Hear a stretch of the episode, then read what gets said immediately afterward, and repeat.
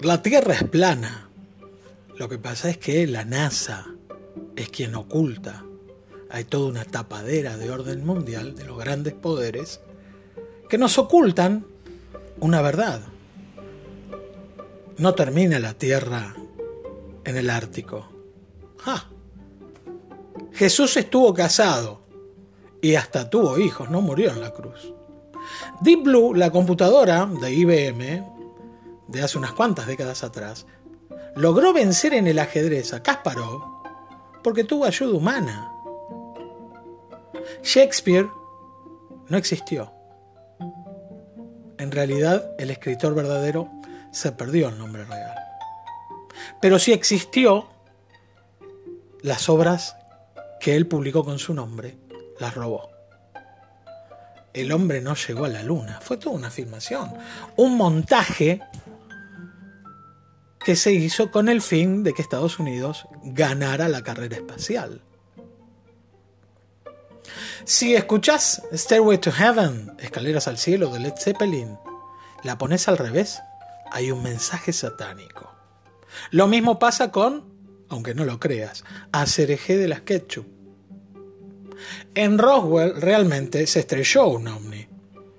El gobierno de Estados Unidos lo negará siempre, claro. Incluso hasta hubo autopsia de dos marcianitos, ¿no la vieron? Estamos gobernados a nivel global por reptilianos. En su defecto, por Illuminati. A Kennedy lo mató la CIA, el FBI, Jimmy Hoffa o los cubanos. Ah, y lo mató una bala mágica. Las Torres Gemelas. Aviones contra las Torres Gemelas. No existió. Estados Unidos las derribó. Necesitaban una excusa para entrar en Medio Oriente. En el ámbito local, Jabran está vivo. Están ahora disfrutando juntos. En a saber en qué isla tropical junto a, a Néstor. Y si Néstor realmente murió, es porque lo mató la mujer. El podcast de hoy se llama Bienvenidos a Conspiranoia.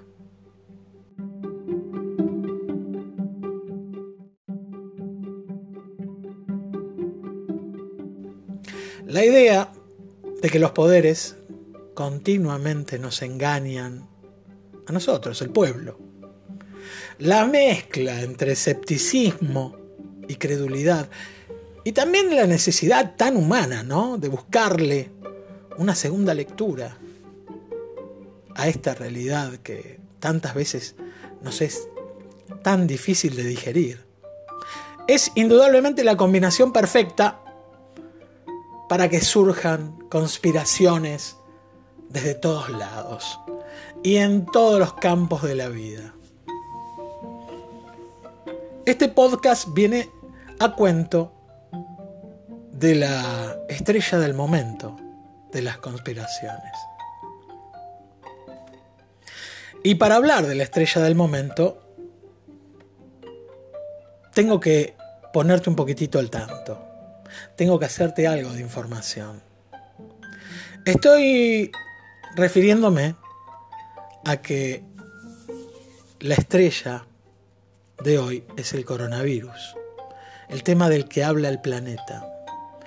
El tema que también nos preocupa, nos ocupa, a algunos los asusta. Tengo que incluirme, tengo que decir, nos asusta. Yo todavía no he, no me he decidido. Estoy cauto. Todavía no tengo susto, pero estamos a la vuelta de la esquina. A finales de enero en esta historia de la Tierra de conspiranoia, The Lancet, en Inglaterra, publicó un estudio, entre cuyos autores había siete médicos del hospital Jinjintan de Wuhan, la ciudad en China donde surgió este coronavirus. En ese informe decía que la paciente cero nunca había pisado el mercado, este mercado tal que señala la Organización Mundial de la Salud, que es de donde surge el supuesto paciente cero que todavía no hayan, ¿no?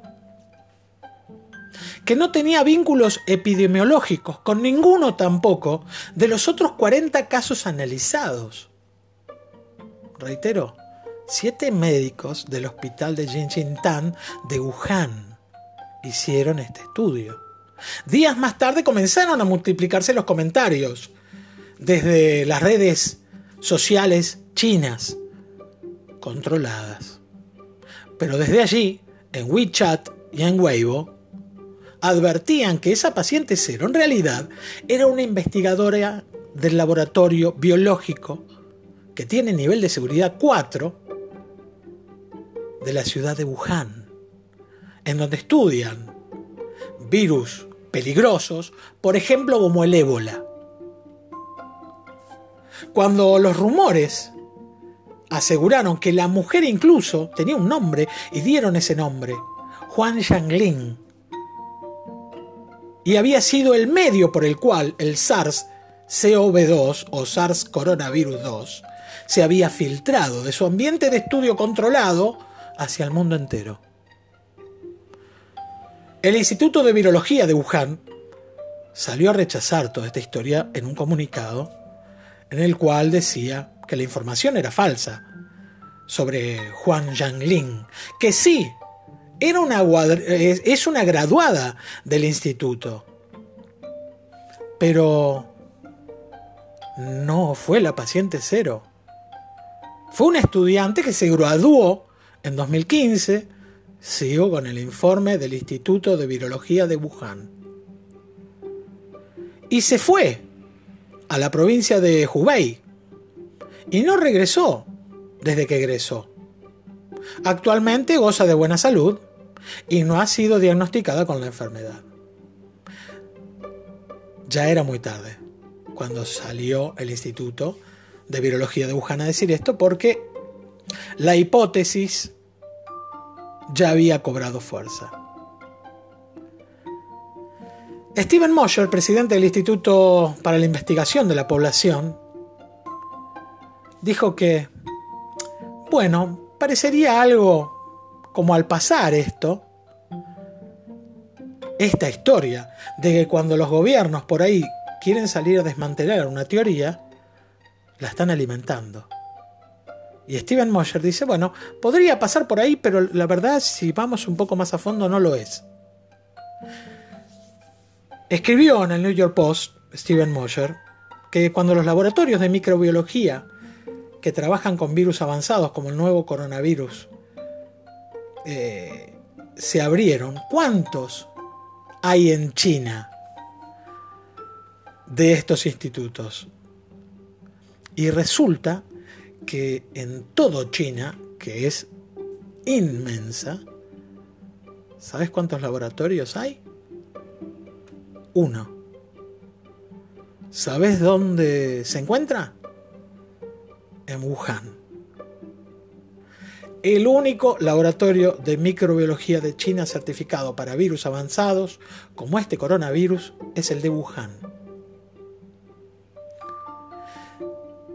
Es de nivel 4 y está equipado para trabajar con virus mortales. ¿Y qué hacemos en esta hermosa tierra de conspiranoia? La segunda de las reinas conspirativas de estos últimos días es, la que dice que en realidad Estados Unidos es el que despliega este virus en tierras chinas para generar comercialmente lo que está viviendo China en este momento, que es un parate imposible de dimensionar.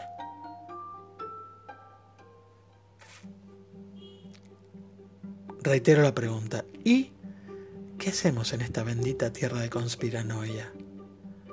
Qué difícil es la verdad, ¿no? Qué difícil es llegar a un pelo de ella, a un atisbo. En esta época de la posverdad o la mentira emotiva, que se describe como la distorsión deliberada de una realidad en la cual los hechos tangentes influyen menos que las cuestiones emotivas de quien recibe la información y las creencias personales. Y a partir de ahí se crea, se modela, se influye en la opinión pública. Política de la posverdad o política posfactual. Metemos emotividad, creencias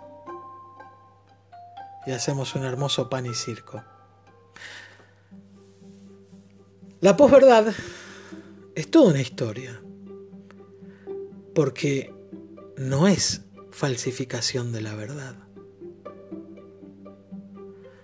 Toma algunos hechos fácticos y los distorsiona con un ambiente emotivo para llevarlo hacia donde se pretende.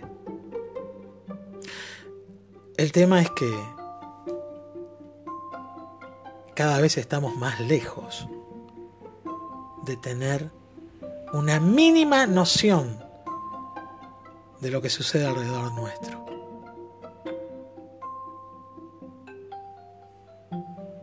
Será tema para otro podcast, ¿no? la vida democrática que vivimos. ¿Será democracia de verdad? Uy, no, no, no, no. Qué pesado va a ser. Y bueno, lo dice Colo. Hasta la próxima.